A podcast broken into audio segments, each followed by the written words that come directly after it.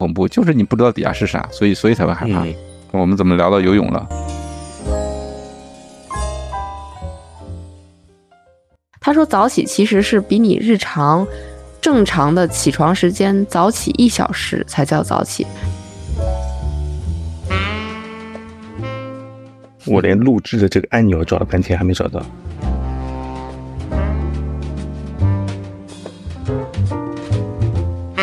呃，大家好，这这次我们又来杰克叔做唠叨的读书会了。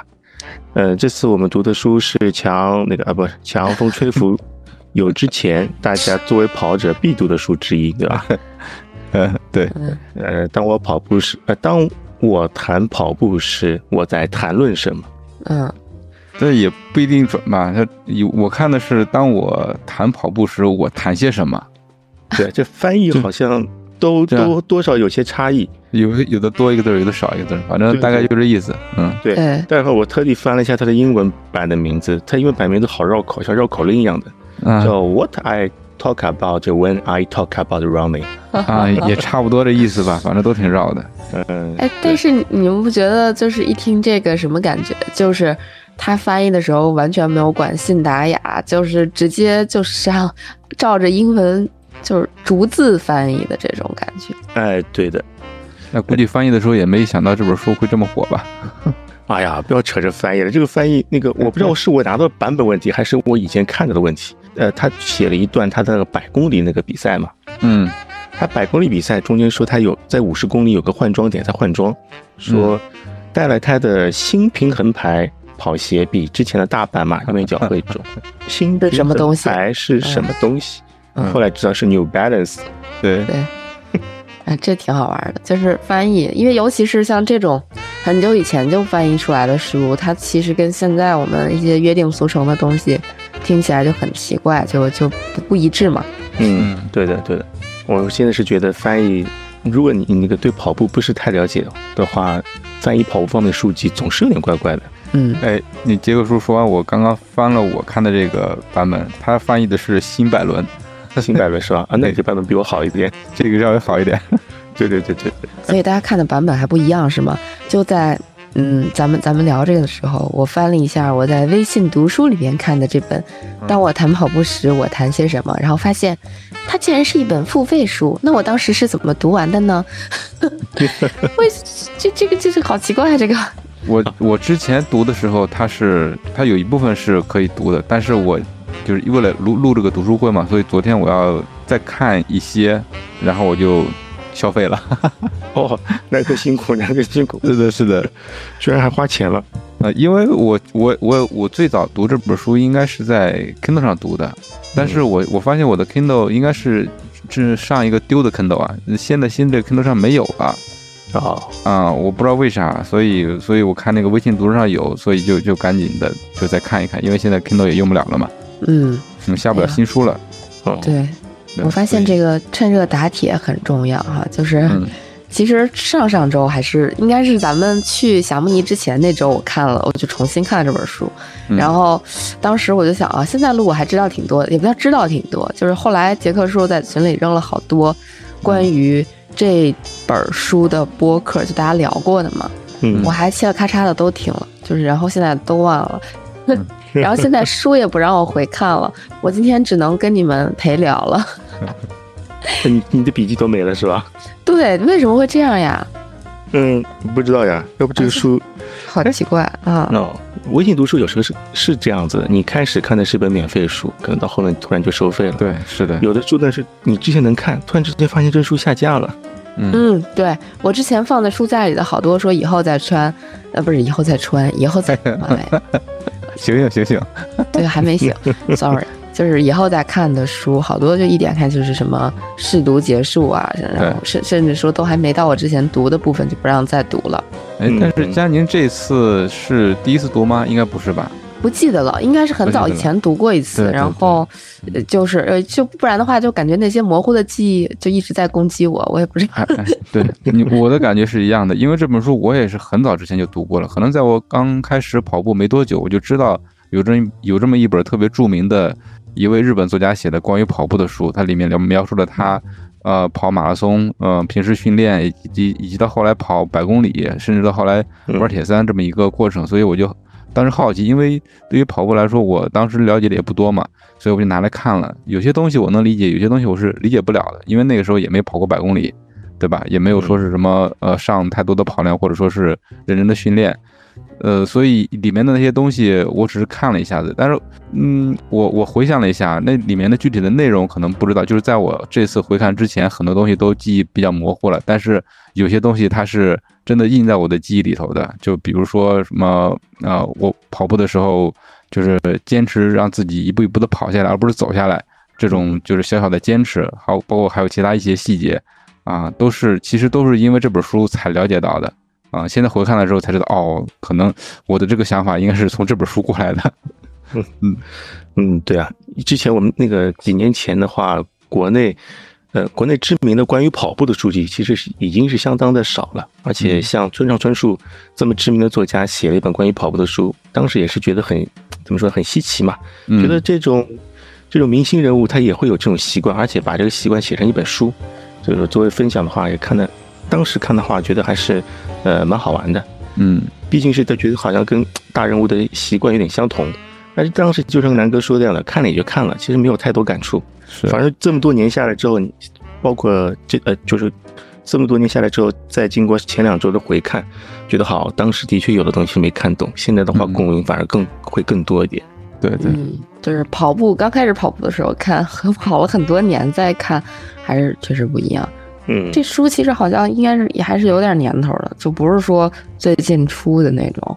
嗯，对啊，可是这个年头，他的书里面说他自己跑了多少年？二十三年。对啊，他书里面他说写了跑了二十三年，他是说是自己在一九八二年开始第一次跑步，跑了二十三年，那就是九九五年写的。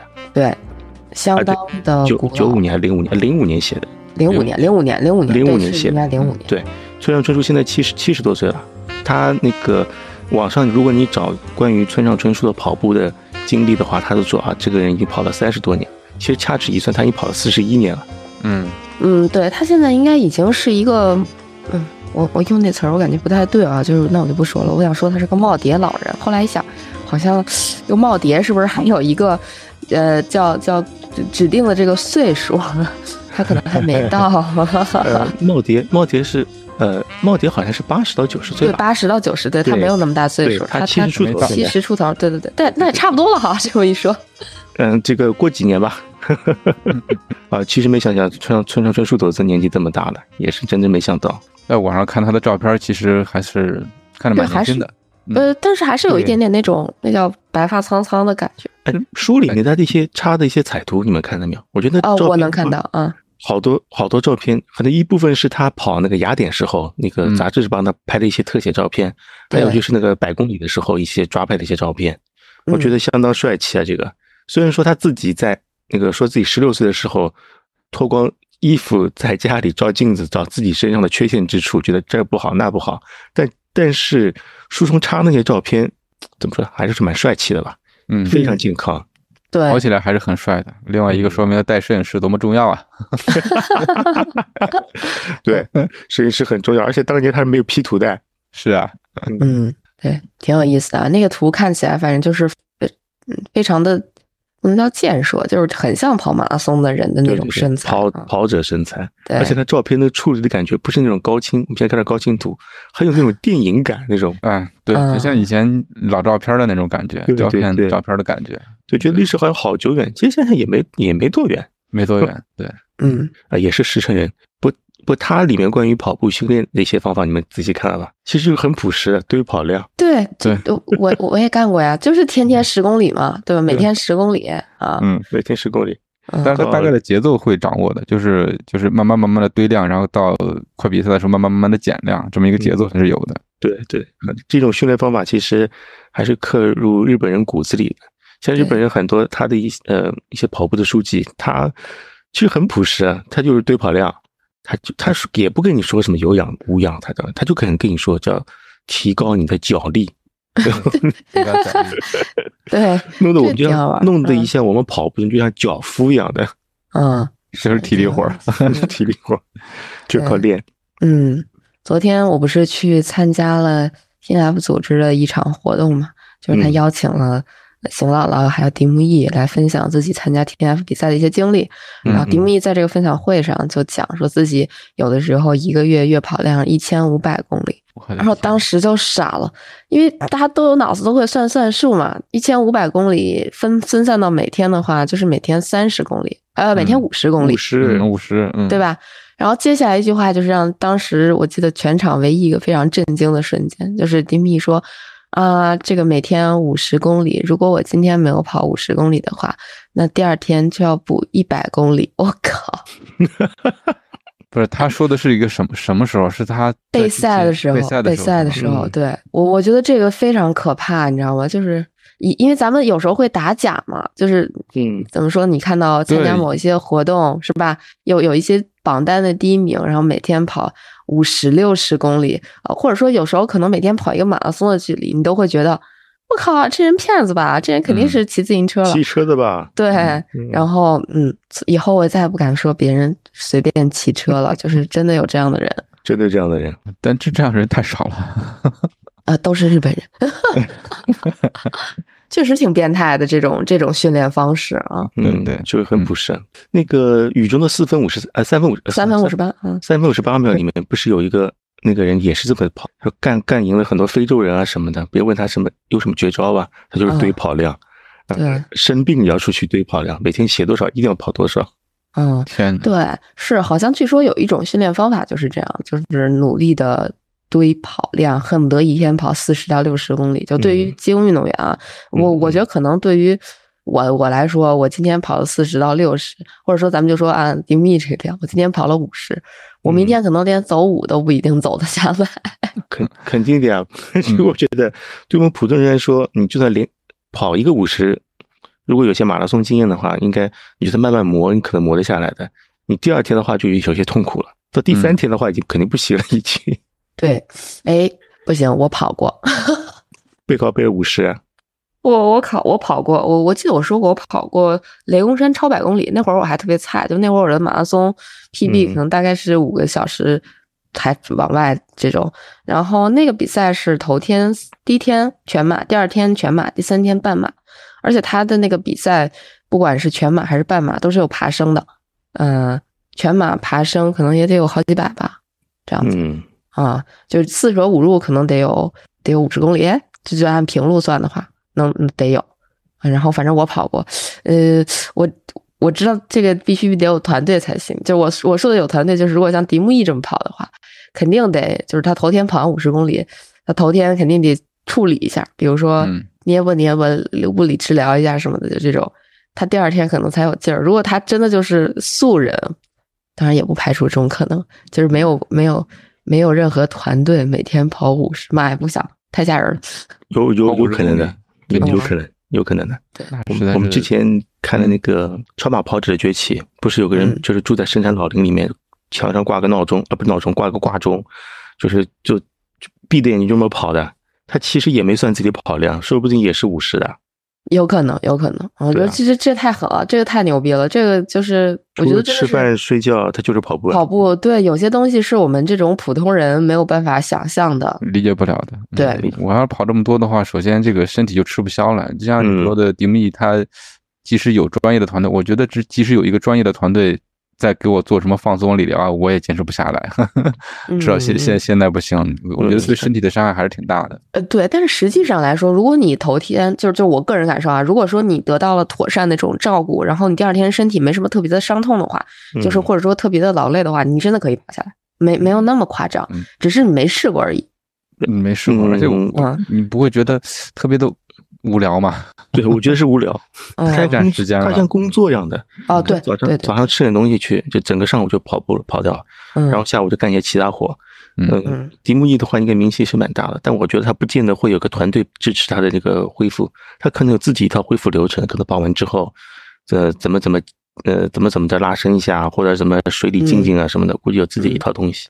嗯对，有可能，但是也有可能他赞助商会给他提供一些帮助吧，这个咱们就嗯不知道了。但是确实这种嗯专业运动员和咱们肯定是，不管是恢复的速度还是恢复的方式，应该都有一些不同吧？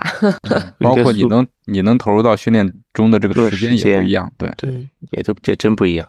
对，对他们来说可能工偏工作一点，但我估计迪木易是真爱，我我我我觉得是真爱啊，就是确确实你听他呃说的那个语气，就包括他推荐那比赛，就是真的是觉得我靠，确实牛逼。如数家珍是吧？嗯，对，嗯，那呃，南哥书里面的话做了哪些笔记啊？我没有做太多的笔记，就是就是做了一下标注吧，嗯，嗯看到一些就是你肯定也是之前看到过的句子，所以就那个把它标注出来。对，没没有没有没有太多的笔记，没有写自己的感受，因为这些感受我觉得都是都都先都先放在心里头吧。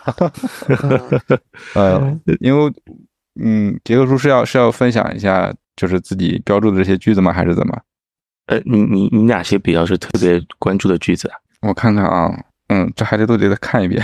哎，那我嗯我来是说一个吧。嗯他一开始嗯说了句话，我觉得在跑者之间传的还是蛮多的，嗯就是那个痛苦无法避免那个啊嗯，suffering is optional 那个，optional 这句，嗯我也标了这句。这就肯定会标的呀。呃 但这句话是他是他的原创吗？还是他那个？哦，应该不是吧？这这句话我记得应该是转别人转述别人的，对对这句话好像流传的还是蛮多的。对，嗯他说好像是一个呃，有一个长长跑运动员教给他的这句话，就是这什么 pain is inevitable, suffering is optional。就这这话我看的时候，我看了好几遍，然后我就想啥意思？不是一个意思吗？就是以以我们中国语言的博大精深来看，就是同义词好多呀，它俩不是一个嗯意思吗？就是前后没什么没什么区别。嗯哦，后来我好像就明白了，就他他他那后面的意思就是，如果你感到特别痛苦的话，其实你可以放弃。对我我我觉得啊，就是这个引引申义吧。嗯，对，翻译的，我我看了他好几种翻译啊，有的人翻译叫做什么，呃，痛苦无法避免。这个这前面的话是，嗯我觉得翻译的大家都一样的，主要后面的大家的翻译都会有差异。有人说叫做历练可以选择，嗯。嗯。有人选择就是，呃，有的人翻译是叫做苦难可以选择，嗯。嗯或者有的说是痛是无法避免，苦是却是甘愿的，就是痛和苦它分开了。对，我觉得这好像有有点有点意义，就是他肯定不能两个，不管这个什么 pain 还是什么 suffering，你都嗯。把它变成一种呃什么痛苦。但是我我我的感觉是，所谓的 pain 是身体上的一些就你？疼痛，然后嗯这个 suffering 是可能你精神上也要受折磨，因为就我觉得这个是挺像跑马拉松的时候很多人认可的一种说法，就是可能你在跑步的时候，你不可避免的到了跑到最后这儿疼疼那儿疼疼 这儿痒痒，就是身体上出现一些问题，但是。你的精神上那个愉悦感是不一样的，就有的人可能是单单纯的就受罪，就我也没有这个身体上的有的精神上或者身体上的愉悦感啊，然后就就是纯，比如说我就体验一下，感受一下这种长距离带给我的这种痛苦对吧？这种你就别玩了嘛，就就这因为这这运动不适合你，就我可能说的也很绝对啊，但大概是这个意思。但是如果说你能在这个运动中找到一些快乐的话，或者说找到你这个什么多巴胺或者内啡肽的分泌的那种快感的话，那你就你就可以继续嘛。就这这对你来说是一双向选择的一个玩意儿嘛。就就我我是这么理解的啊。他这个苦，他这个苦，我觉得是蛮精确的描述出马拉松在三十五公里之后的感觉。不是很大家都是说嘛，马拉松是从三十五公里以后才正式开始的。在这个时候，其实前面的话可能都是属于填区样的，后面一部分都是自己的一些苦的一些怎么说呢？一些需要忍受的一些痛苦吧。包括觉得我们就是说，冰时练长跑的人或者跑步的人，会把一些怎么说呢，痛苦或难受作为习以为常的事情，觉得这是很正常的。就像我们刚刚新冠结束的时候，刚刚复阳的人。我们都在说，你一定要注意，要注意自己的体感，要别让自己跑得太辛苦。但问题是，跑步跑多的人，他会把辛苦当为习惯，他很难区分我我这时候跑步的这种辛苦是新冠造成的，还是就是很 routine 的正常的每次都会碰到的事情。是，啊，对，确实是，就是因为你习惯了，对，都真的是习惯了。然后，嗯。嗯，说到他前面，他这书里面说到这一百公里也是。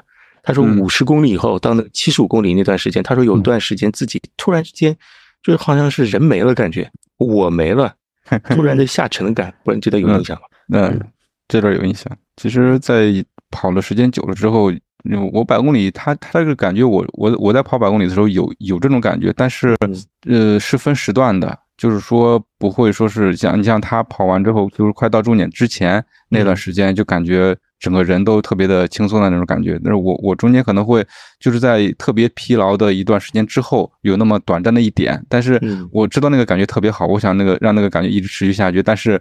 呃，后面还是会就是打回到那种疲劳的感觉，但是过一段时间之后，你可能又会经历到那种就是感觉自己又行了，又可以一直跑下去的这种感觉，对，就 就就来回的拉扯这种，嗯。嗯哎，所以所以刚才也说我我在读这本书的时候，最最早读这本书的时候是没有经历过百公里的，所以我对他的这种描述还是蛮觉得蛮神奇的，但是后来发现，嗯。嗯，是有一些相同的地方，但又不尽相同，对，肯定不相同，嗯，因为嗯因为他这里的百公里的话，纯粹是跑路跑，路跑，对对，没有上上下下的感觉，对对我，我就想等比说一下，如果说你体验它这种路跑一百公里的感觉，可能很像你，如果是你是个菜鸟，你跑那个，呃，跑五十公里越野赛，那个时长会差不多。嗯就是一百公里的越野赛，可能相比它这一百公里的路跑会更加的煎熬。就是就或者说，因为它这个时间会更长一点，也可以提供一个数据啊，就是日本的这个佐吕间湖一百公里超级马拉松，就是村上参加的这个百公里的，嗯，超超马吧，就嗯它其实就是叫超马，它是它甚至应该都不叫越野赛。嗯那目前的国家纪录，百公里的国家纪录应该是山口纯平保持的六小时零六分零八秒。这个这个时间，对嗯这个时间，你想一下，其实就跟咱们就别咱们了，就跟我那个现在跑一个嗯马拉松的全程马拉松的时间差不多。就是我刚跑完一个全马，人家已经跑完一百公里了。对，所以还是挺平的一个，就是把距离拉长了。因为嗯。他书里提到，他七十多公里的关门时间是八个多小时，对，所以所以就是它十来个十多个小时，可能有些，比如说五十公里的越野赛，它关门时间也就是十几十二三个小时嘛，嗯对吧？对，所以他他他没跑过没有跑过越野，对，虽然都说没有跑过越野，但是跑步跑步那个加铁三，其他都没干过。对对对，嗯。嗯，人家铁三干过，对，嗯，还为了铁三去学游泳，对，学游泳。哎，你们游泳怎么学的？嗯，那就一下就会了。你可你在你你在包包头学的吗？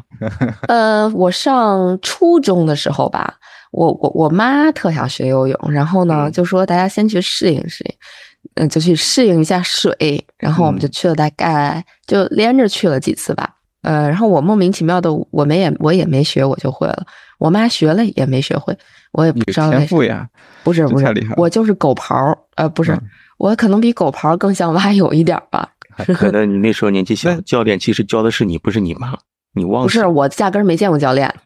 嗯，哎，但是你游泳的话，你最开始游泳换气吗？你会学会的时候，我就是，反正至少我现在会换气，就是啊你不呃知道怎么着就会换气，对我，我学游泳完全是个就是一个错误，应该是就是朋友的怎么我的那时候初中的朋友的，就是小朋友的爸爸会嗯游泳，然后啊他跟我讲了几句怎么游，然后怎么弄，嗯，然后包括我爸也认识泳池的救生员，然后就我在玩的时候盯着我，然后告诉我一下怎么怎么搞定，然后大概我可能去了三四次就自己会了。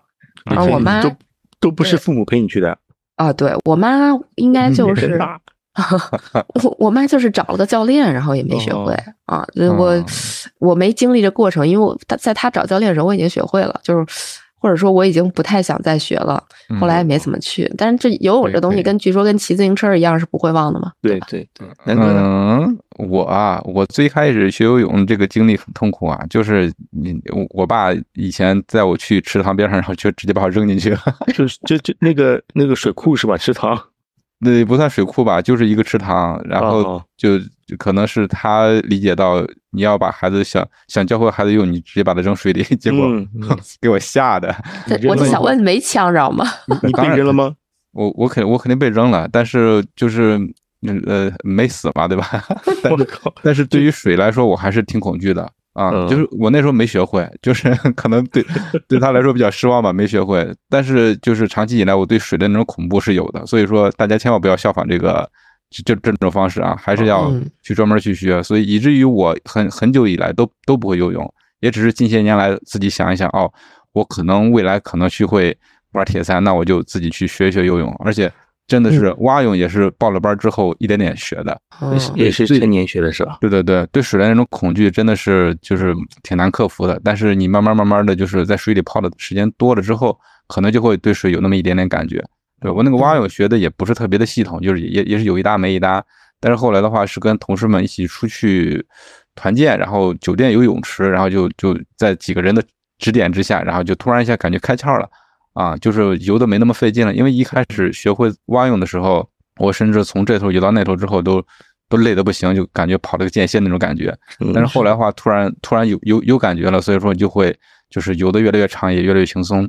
嗯然后后面的话也是从去年开始开始学那个自由泳，对，正儿八经学自由泳。现在只是说是掌握了，但是说你技术方面的话，还是要一点点的去去磨。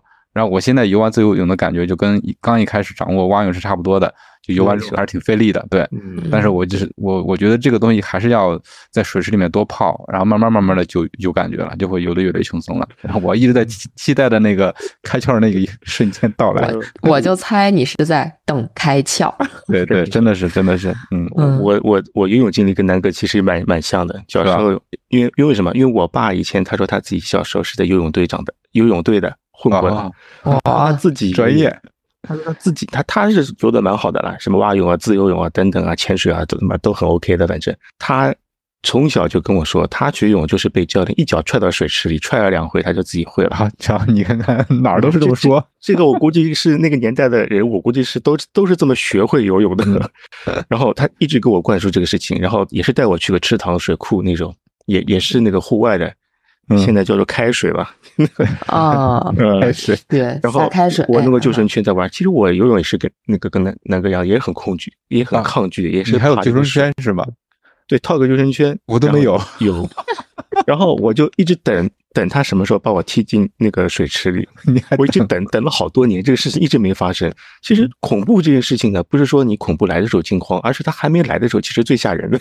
嗯 对对对，你看就要踢进去吧。对我一直等他什么时候把我踹进去，你知道吧？等了很多年，他都没做这件事情，但是我一直把这个对水的恐惧一直一直保留下来。天呐，也是前几年出去学那个蛙泳吧，是吧？但是开始第一次学没学会，但第一次虽然说没学会蛙泳呢，但是养那个得到了一个很好的习惯，就是洗头洗澡的时候不怕不怕水进眼睛了。哦，那我这个是之前还很怕。你很怕，这个是我唯一的收获，就是水进眼睛不怕了。以前总是哦哦，你闭眼睛不行，要闭得很紧，才找到毛巾啊，把擦一擦才行。反正第一次学完游泳之后，唯一收获就是洗澡不怕水了。但是这个我觉得完全是两码事啊，因为你游泳的时候会戴泳镜啊，是不是？啊，对，现在是戴泳镜，那个多少反正有些帮助吧，只能说。嗯嗯，嗯啊，反正后面搞了，后面也是学了几回蛙泳，也是算是那个淹不死吧，只能说也不都说嗯很那个很会怎么游。但是我对水的恐惧还是有的，就是在水池、在游泳池里面应该是 OK 的，但是我一直没有尝试那个开水嘛。开水，我想，我如果去开水的话，那个那种恐惧会 再度袭来。哦，我们不要说开水哦哦，这个我有一次，哎，我也说很糗的经历吧。嗯，有一次我早上跑完 LSD，其实腿已经已已经不是很好嘛，没没怎么恢复，就带小朋友去酒店的那个，我们办了一张卡，这个卡的话可以在上海的一些某些酒酒店选那个游泳池吧，嗯去去游。然后呢，小朋友游得很欢快的，他游的其实比我好很多，一直是从小就是直接学自由泳的，哦而且也不怕水。然后我进去了嘛，扑通了没两下，到中间我他妈突然抽筋了，你知道吧？我靠，腿不行，抽筋，然后就是上上下下，上上下下，就人就往下沉了，你知道吧？嗯然后救生员呢就在我面前，你知道吗？就在我面前，而且呢，嗯他救生员就是在干嘛？他交接班，我是上午跑的步，中快中午去游的嘛。他的交接班两个人在扯前天，你知道吧？嗯我就看着他们在在聊天，然后我就一上一下，一上一下，然后我就用最后的力气蹬着起来，然后挥挥手。我他们一看不行，有人要溺水了，然后拿杆儿帮我套上去的。哇，还有这种经历呢？那那个那个中间的话也会很深吗？那个地方？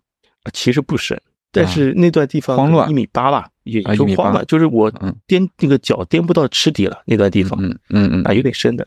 哦，明白了。其实，哎，就就是这样的。其实也不深，对吧？你如果说当时如果镇定一些，吸一口气，然后下去，然后再踩到池子底，再再弹上来，其实，嗯，应该应该不至于那么慌乱，我觉得。嗯嗯，但是你这个时候不好说，因为有些人他不会游泳的，你那水就还刚到膝盖呢，跳进去之后还吓一跳呢。对 对，嗯哎，这事儿我还经历过呢，不是我啊，就我上小学，我小学毕业吧，我们几个同学一起出去春游或者出去玩儿，就去我们那边一个小公园儿吧。现在看是小公园儿，以前看着觉得是一个大公园儿。那个公园儿里边有水，就是类似于像大坝一样，有那种斜面。我不知道你们我这么说能理解吗？嗯，就是有那种斜面，然后底下是水，我们就在那个斜面边上玩儿，就是为了，因为斜面它也是那种一格一格的，呃，能让你踩踩住的，它不会滑下去那种。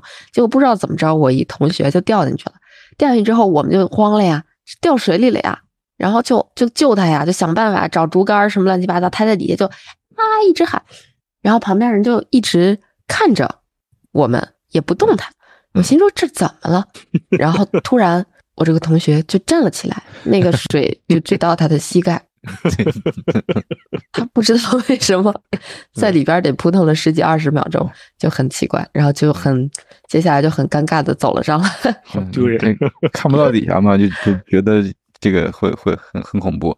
而且我我对公开水域，因为我当时去那个食堂，吃汤因为那水里全都是淤泥，那个脚嗯踩的淤泥那个感觉，我就是黏黏的，我也挺不喜欢的。嗯，嗯，有人喜欢吗？应该没有，哎呀是因为你就看不到脚底下，不知道底下是什么，所以就是，而就就刚才说的那个特别浅的水池，你也会很恐怖，就是你不知道底下是啥，所以所以才会害怕。嗯我们怎么聊到游泳了？啊，是因为村上村上学游泳是吧聊的？这么开心，我也是 是，他学游泳那个，嗯他也他也是自己请了很多教练，没没学会自己嗯没改正自己就就那个自由泳的泳姿嘛，嗯，好像是他老婆学游泳，然后他老婆就说：“哎，我那个游泳教练不错，你来试试看。”然后就根据后面他老婆那个教练学会的自由泳，在开放的水域进行游的。他嗯第一次铁三是失败的，因为也是游泳的卡在那儿放弃的。哎，没没没尝试过。反正自由泳这个东西，你看别人游的时候就啊觉得特别轻松、特别简单，但是你自己真正学的时候，我就发现这个技术动作真的是太多了。，真太难了。技术动作学会之后，你还有一个问题就是怎么让你这个动作呃效率更高，对吧？对滑水的效率。嗯，我我我老婆还牛呢，她学自由泳是怎么学的？看电视。看 看电视，哦，视频教学是吗？真的，现在好多人都这样学，就不我我不知道，我不知道你老婆是不是最最近啊？就，反正她是小时候看奥运会，我靠，我的天呐，厉害厉害厉害！这怎么学会的？不是她她可能怎么说呢？她对身体的控制比较好，根据别人的动作可以自己的做出那种动作吧。哦，就看，就真的是看过就练过，对，看过就看过就练过，然后就会了。就我的妈呀，好神奇厉害奇！厉害厉害！身体感知力比较好，控制力相对好一点吧。嗯嗯嗯，好，我什么时候说到游泳了？那嗯我说个说我说个这次看到的一个点吧。你们觉得村上春树啊，他在三十岁之前的主业是什么？酒吧老板，对，这这这也是蛮让我诧异的。他是怎么把副业变成主业的？就是其实他好像应该是一直有一个写写书的梦想吧，嗯嗯，然后就也想过一边写书一边开店，后来忙不过来。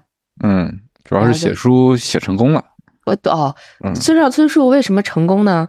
因为他有一个支持他的老婆，哎，这个到底和李安好像也有点像。是吗？对啊，李安也是毕业之后他不上班，没片子拍啊，啊在家。对嗯对那个马呃上海话说马拉索呀，就是对，在家蹲着，然后嗯那个就是创作，或者说等 offer 什么的，然后结果最后，反正他应该在家蹲的时间更长，他比九上，年还七年啊，反正很多年，我记得。对我看他们说村上那酒吧是其实是挺赚钱的，也不叫挺赚钱的，至少不赔钱对，不赔嗯钱，啊。那这个自己对音乐有品味，然后啊对做的蛮好，对吧？嗯，他嗯书里也是经常提到他跑步的时候会听的一些乐队啊、音乐啊，我都听不懂。那个年年年年纪有代沟，这个他是有有代沟。嗯，对，人家毕竟七十多了听了一，些比较老的一些摇滚，我还专门搜了他提到了一些乐队的歌，听了听，然后也也还行，也挺有意思。嗯我只查了查那些乐队，然后发现，嗯，这没有，从来没有出现在过我的记忆里，就放弃不过村上春树说自己开始写小说那一段，看完之后，我脑子里想到以前看到一段，那个余华、莫言还有苏童他们去参加一次座谈会时候谈自己为什么会写作的嗯，那个段子，不知道你们听过没有？我好像记得，嗯，你有听过吧嗯然后他们说四个作家上去，他们要写自己的稿子嘛，大家都嗯不知道自己写了什么。然后呢，余华上去说，他写的是我不愿做呃牙医，我想睡懒觉，不想上班。然后呢，稿费归自己。他那余华那时候拔牙嘛，就是不想做牙医嘛，然后开始写字投稿，然后投稿成功再转到文化宫文化馆去上班的嘛，还是什还说什么特地迟到两小时上班，觉得还自己自己第一个到，觉得我来对地方了。然后莫言说自己说什么当了几年哨兵，想给自己买双皮鞋，但没有钱怎么办呢？他说他就写小说发表，有稿费就能买皮鞋了。嗯，都是很朴实的理由。然后王朔也说了差不多理由，说轮到苏童了，苏童说觉得自己很羞耻，死活不给念稿子。他说我应该像你们这样随便编个理由，我怎么能说我自己热爱文学呢？啊，然后村上春树说他自己是看了一场那个什么棒球比赛，是吧？对，被棒球比赛影响了，那是他最喜欢的一个棒球队。哎，这个其实特逗，就这都是就这些背景知识全部来自于杰克叔叔推荐那几期播客。我觉得那个杰克叔叔回头可以在 show note 里边把这些播客的链接都附上。好听，帮助理解村上春树这个人，因为他的书其实我看的不多，我可能也就看过四五本吧，四五本不少了，不少了。我只看过这一本。啊，我我很久很久以前看过一本，就是那个《挪威的森林》。嗯啊，那本书讲的啥，我完全完全忘掉了。我印象很深的就是那本书是我的一个表弟推荐我看的，而且那个表弟当时在当时看来是一个问 问题少年。然后他跟我推荐这本书，我说：“哎，那小子可以啊，平时也不怎么上课，居然看书，而且他他他是真心推荐我看，他说这本书特别好。”然后我就看了，结果我没看懂，呃，是关注日日本的青年的一个当时的一个生活现状嘛之类的东西啊，呃，具体讲讲什么我已经完全忘记了，只只是看过这本书，然后后来的话就是看了这一本。那我觉得这些这些作家啊，你像刚才杰克叔分享他们几个几位作家的这个写作的初衷，我觉得他们还是真的是有才，就只不过有一这么一个时间点或者一个契机，让他们把这些才华给激发出来了，对，展露出来，然后就成了，对，最真诚了。嗯，你像村上春树，他说那时候，呃，一边酒吧每天就纯，然后每天抽那么一个小时出来写一点东西，买个稿纸，买支笔，他就是唯一的最大两笔投资了，然后就把书干出来了，然后找了一个写书写完之后说说字数，然后看，哎呀，就这个比赛能投稿吗，就投了这个符合自己字数的 那个比赛，而且就获奖，也看上去好像也蛮顺的，不像有的人为了那个文学梦，然后不停的投稿，不停的那个被退。余华也就说自己不停写稿，不停被退，说他怎么说的？他说是自己投稿过的城市的编辑，但是那个城市的数量比自己去过的城市还要多。可想而知，他就说成为真正的作家之前，投稿投了多多少少，也是一边拔牙一边写作。嗯，好吓人呐！一边拔牙一边写作，成为他们当时村子里面啊，不是小镇里面第一个去北京改稿的人。哎，说的云淡风轻，背后的努力，这真的是谁知道？是自己对对对对，嗯，我们可能看到的是他们的天赋，但是人家背后的话，肯定有自己的努力在。嗯，而且村村树他那个时候。那个做老酒吧老板的时候，同时写写自己的小说，还帮一些，还做一些翻译来。嗯，对啊，啊，对，他还做翻译。嗯，呃，我发现书上说的，他一直提到那个了了不起的盖茨比是他翻译的。对啊，对啊，日本翻译的日文。嗯，对他写作也蛮有意思的。他说他自己有时候写作可能写不下去，可能日文太复不是，也，不是太复杂吧？可能词很难达意，他先用英文写，写完之后再翻译成日文。嗯哼哼，对，我记得听哪一期播客他讲，他说村上春树说口语可能不不一定多么多么好，但是他呃就是表达能力非常的强，因为他应该还是在哈佛还是哪个学校当过，就是类似于客座教授，对吧？嗯，然后他他翻译的很多东西都就是挺像翻译家什么的那种，嗯，或者人家可能就是翻译家。对对，他对英语的掌握应该是很很很厉害的，因为他在书里也提到了他的阅读的英文的书是足够多的，所以他是可以。但是他自己也也算比较谦虚吧，他说说的话可能不是特别的，不像他读那么的流利，但是人家也是拿英拿英文来做演讲啊，对，水平还是在的。的确，嗯，我我我刚才翻了一下，我就是做了一些标注啊，其实都是一些呃看到的一些觉得有意思的句子，但是那里边有一个。呃，他提到一点，就是他从来没有跟别人推荐过跑步这个事儿，呃，因为呃，他的理由也就是说，跑步这种事情是自然而然的，然后你跟他推荐的话也没有什么用。这个其实想法，我应该在在之前在博客里面分享过，但是我终于知道了这个根源是在哪儿了，原来是 在人家的这本书里头。对，是的，我我一直跟别人说，就是说跑步这件事情你没法跟别人推荐，除非说是你自己体会到了跑步的乐趣，自己跑了之后，你能体会到它给你带来的一些正向的东西，你才会喜欢去跑步。反而说我极力的推荐你或者推销你的话，嗯，不不一定有好的效果。嗯，的确嗯很难安利别人。其实我也很少安利别人跑步。嗯，对，我好像也没有安利过几个人跑步。是吧？我我我想说一个里边的，反正我划线的一句子吧。那话说的是，当受到某人无缘无故的非难时，或是觉得能得到某人的接受却事与愿违时，我总比平日跑得更远一些。就是这个，我我老干这种事儿，就是许愿嘛，许什么事儿没干成，干成了 啊，要要许个愿。好，这这个这就是反正大概我会干这种事儿。嗯就就不说最近啊，就过去那个，也也也不算许愿吧。就比你像二零二零年这一年，就属于那种特别不好过的一年。我那年真的特别闲，就没什么事儿干，然后我就那就跑步吧，不是那就跑步吧，那就跑步吧。我那年真的挺疯狂的。我那年我想了想，就是我的目标是三千六百公里，就是月均三百嘛。嗯我最后一个月是躺平的，我最后一个月只跑了一百一百多公里，一百出头吧，我就已经够了，就我就够三千六了。所以最后一个月我基本就是歇了得有二十天，就跑了十来天，差不多这样。所以我就想，我我就是相当于有点生活中经历的点什么事儿，就就全反映在跑步上，就是太闲了。其实真的，你看一下你今年的跑量，你只要跑量跑的少的那几个月，它都是最忙的呀。对，其实也不是，我现我想了想，这个全全是给自己找理由。人家那些就比你忙一百倍的人，照样该抽出来时间跑步，抽出来时间跑步。主要是拖延症太严重了，就是嗯比如说想五点出去跑步，结果我靠一觉恨不得拖到睡到七点，然后嗯那就没有时间了。嗯，然后包括对，包括我昨天看了一个，呃，一个算是 B 站上的一个 UP 主吧，就非常红的一个 UP 主，他做了一个测试，就是他从来不早起，然后他就决定尝试一下每天五点起，尝试嗯三十天，然后看生活有什么变化。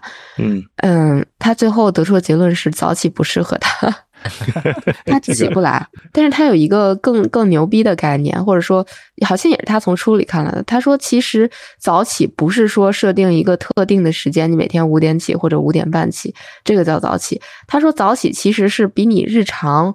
正常的起床时间早起一小时才叫早起，这样的话你就无形之中比别人多了一个小时自己可以自由支配的时间，嗯这才是让你进步的时间。嗯啊，我这么一想，我觉得这个更合理一些，就是因为嗯有些人真的早起不了，就有些人就是属于那种，嗯、我我其实我是可以早起的啊，但是有的人可能是属于那种，我五点半起就跟要我的命一样，我每天必须得有八点或者八点半我才能起得了床，嗯这样子。嗯对，每个人需要的睡眠时间也是不一样的。嗯，对有些人适合早起，有些人早起确实做不到的话，你可以稍微晚点儿睡。我我说晚点儿睡不是说熬夜那种，就是说，因为呃刚才佳音也说的，说是你多一个小时的时间是可以自己支配的嘛，对吧？对所以说你可以把这个可以支配的时间，如果说早上你加不了的话，那你加到晚上，晚上就批个批个一个一个小时两个小时，自己就是做点自己喜欢做的事情，其实这个感觉也蛮好的。嗯，对。但我看到不少人，他们都是，比方说呢，周周末的时候，他把下一周的课表全部录在手表里，嗯然后规划出，然后跟自己下一周要开的会、要做的事情做一下对比，把开练的全部先准备好，准备好之后，然后再规划每天早上该几点起来，把每天的运动时间往哪里放，嗯这个才真正的这个时间管理大师啊。这真的是时间管理大师，我做不了这么细力度的，我我嗯我没我没法把这个跑步的时间，比如说每天都还放在不同的时间，我喜欢就是这一周都放在统一的时间。对我，我觉得就是你，你想把跑步放在每天里的任意一个时间，我只能在春秋季实现，因为如果要是，呃，冬天也可以，就，只是但是如果要是夏天的话，夏天挺嗯难的啊。呃，运动的可选的时间范围就少了。对少很多要要不就特别早，要不特别晚，对，要不就健身健身房了。是的 哎，我们今天怎么怎么扯到这上去了？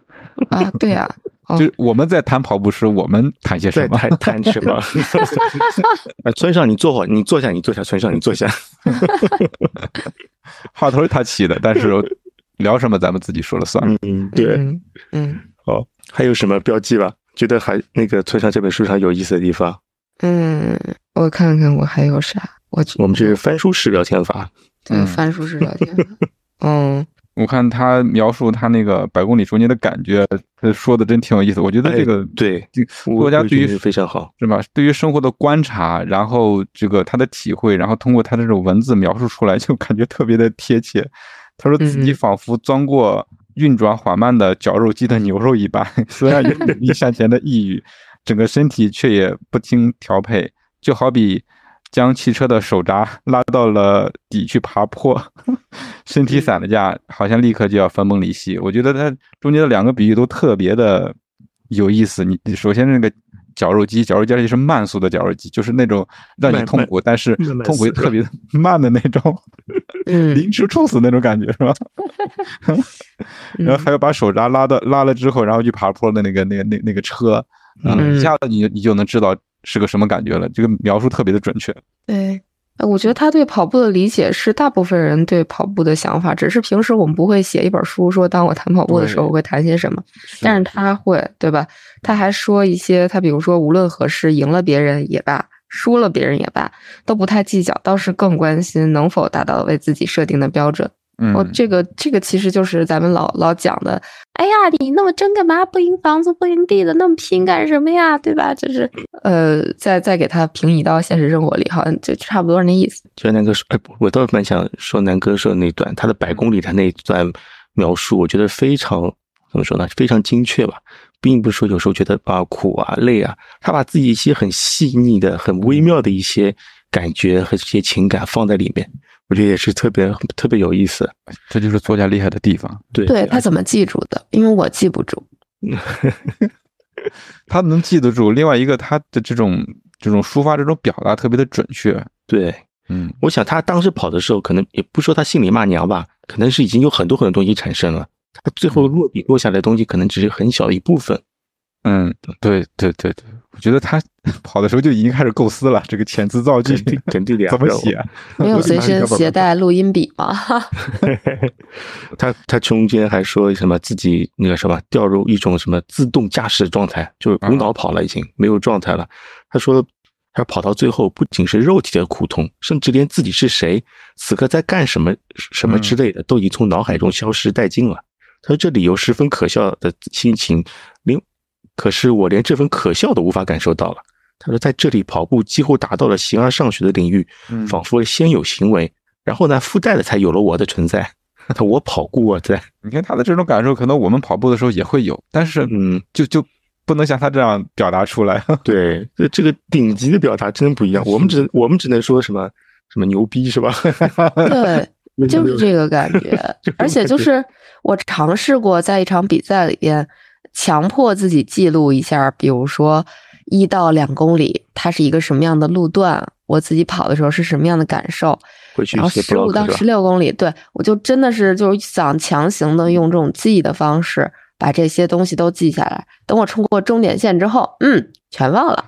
全忘了，累死了，写什么写？休息、睡觉、吃饭。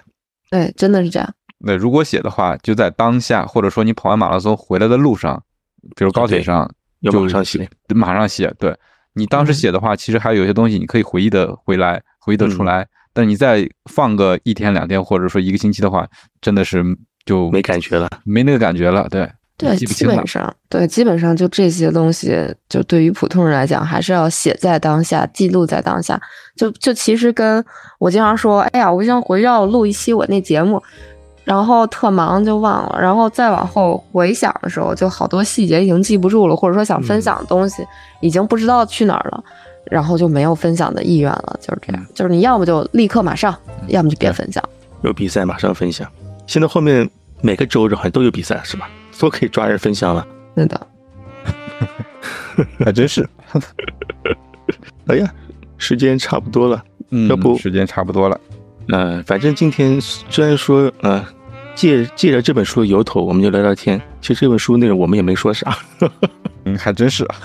但但是我觉得这本书只要看过的人都会记住其中的一些点，在你跑步的时候啊、时不时的就会体会得到，这是这本书的神奇之处。对，我觉得还是这本书，我还是建议大家把这本书捡起来重新看一遍。可能我们在几年前或者是更早的时候看过这本书，但是嗯，跑过一段时间再重新看这本书，还会发现它很多好玩的地方吧，或者是能和你共情的地方。对，就人家我我们吃过苦，他们都吃过，对吧？甚至更多。嗯，好，要不今天就先这样。好的，的，嗯，好，南哥再见，下期再见。谢谢，拜拜。